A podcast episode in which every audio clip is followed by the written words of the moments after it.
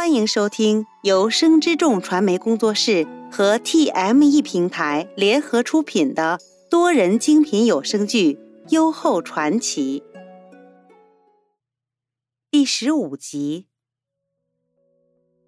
用罢午膳，袁弘只说接见地方官员，了解舆情，便摆驾离去。虽说他今日已经封喜，可林和知他勤政爱民。由此举动，已不做他想。被吉祥搀扶着回了住所，洗漱更衣之后，林和便歪在榻上小憩。待他醒来，就瞧见汪氏领了随行的几个宫婢，已经立在榻前。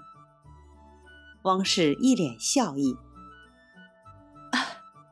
小娘子，陛下着人送来衣裙差事。”请您穿戴上。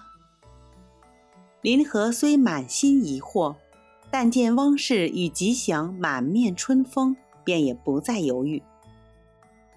林和乌黑的长发被梳起了高髻，髻上插了七宝玲珑凤凰金步摇，一袭白色叶地蜀锦长裙，裙上以细如发丝的金线绣着并蒂莲花。袖挽白色拖地罗纱，脚踏五色云霞履，眉心浓黛指点，额色青黄细安，仿似画中行来。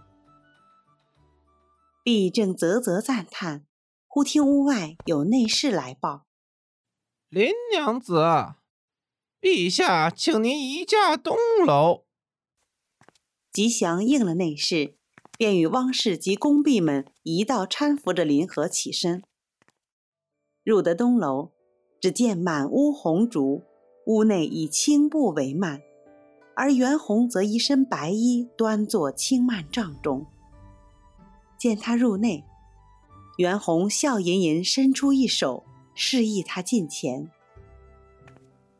自门口至幔帐，不足三丈之遥。然而林和却走得异常沉重，他心内百感交集。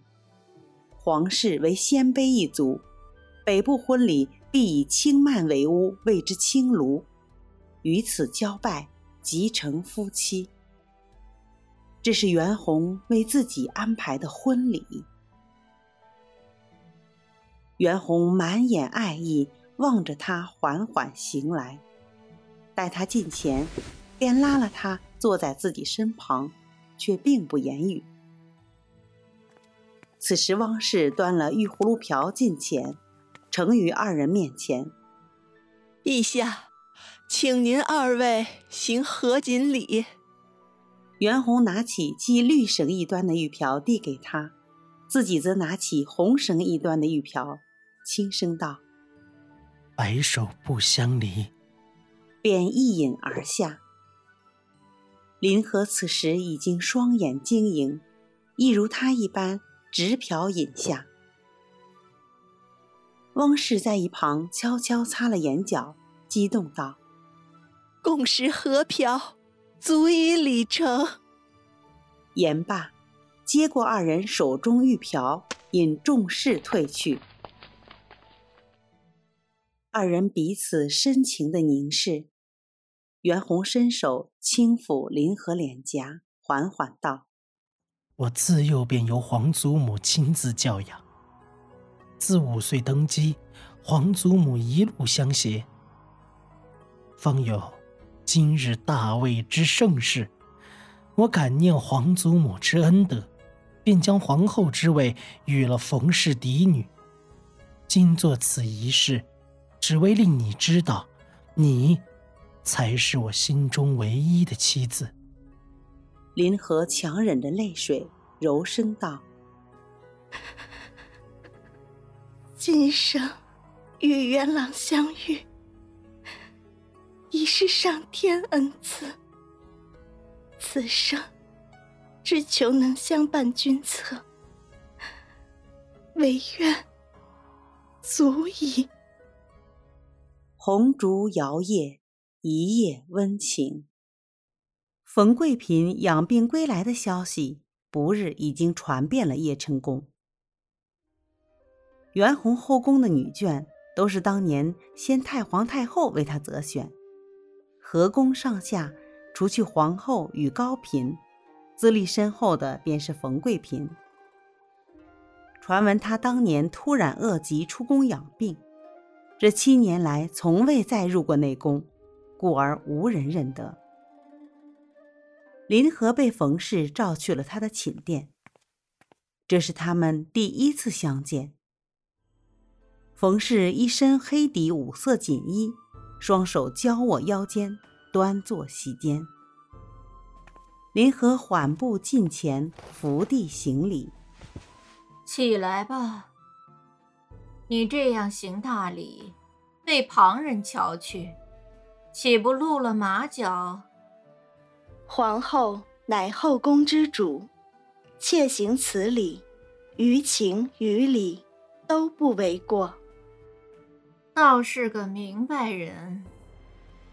哼，明人面前不说暗话。吾向来快人快语，不喜有人在背后搬弄是非。既然你以我阿紫之身入宫，便该知道日后该与谁一心。林和知道他话里所指，微微一笑：“妾蒙陛下、皇后眷顾，得以安居内宫。”日后世事，自是以皇后为尊。冯氏听他答得乖巧，又只字不提皇帝恩宠，心内的气顺了些许，指了指席榻，他淡淡道：“坐下说话吧。”林和也不与他过分见外，谢过恩便坐了下来。冯氏呷了口茶。陛下召三宝来知会吾，不日便要尽礼做昭仪。往后你的一应开支用度，皆予以周仪之制。皇后主理内宫，妾悉听皇后安排。哼，你住在陛下寝殿，有陛下眷顾。吾哪里能为你安排？林和知他心有怨气，也不便再接话，只低头不语。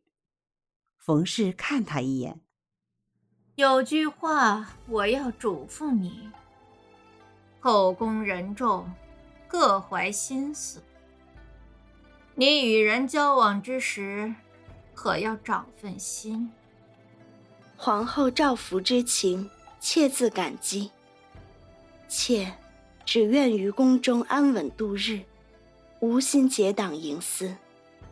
冯氏将他上下一番打量，才又开了口：“如此最好。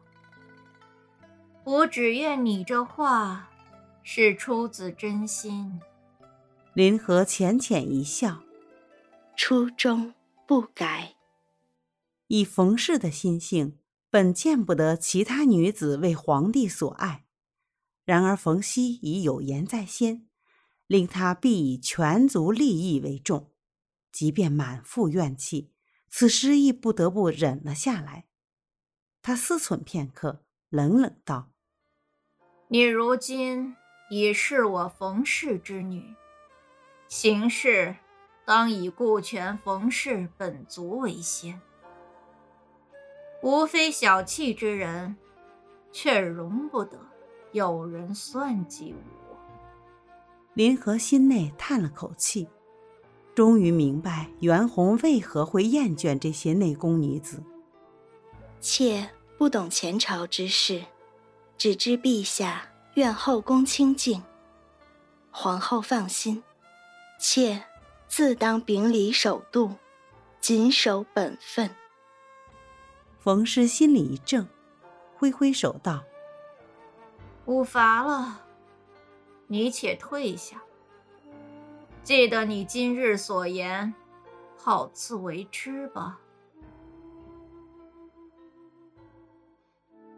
本集播讲完毕，喜欢的话请记得订阅，分享越多，更新越多哦。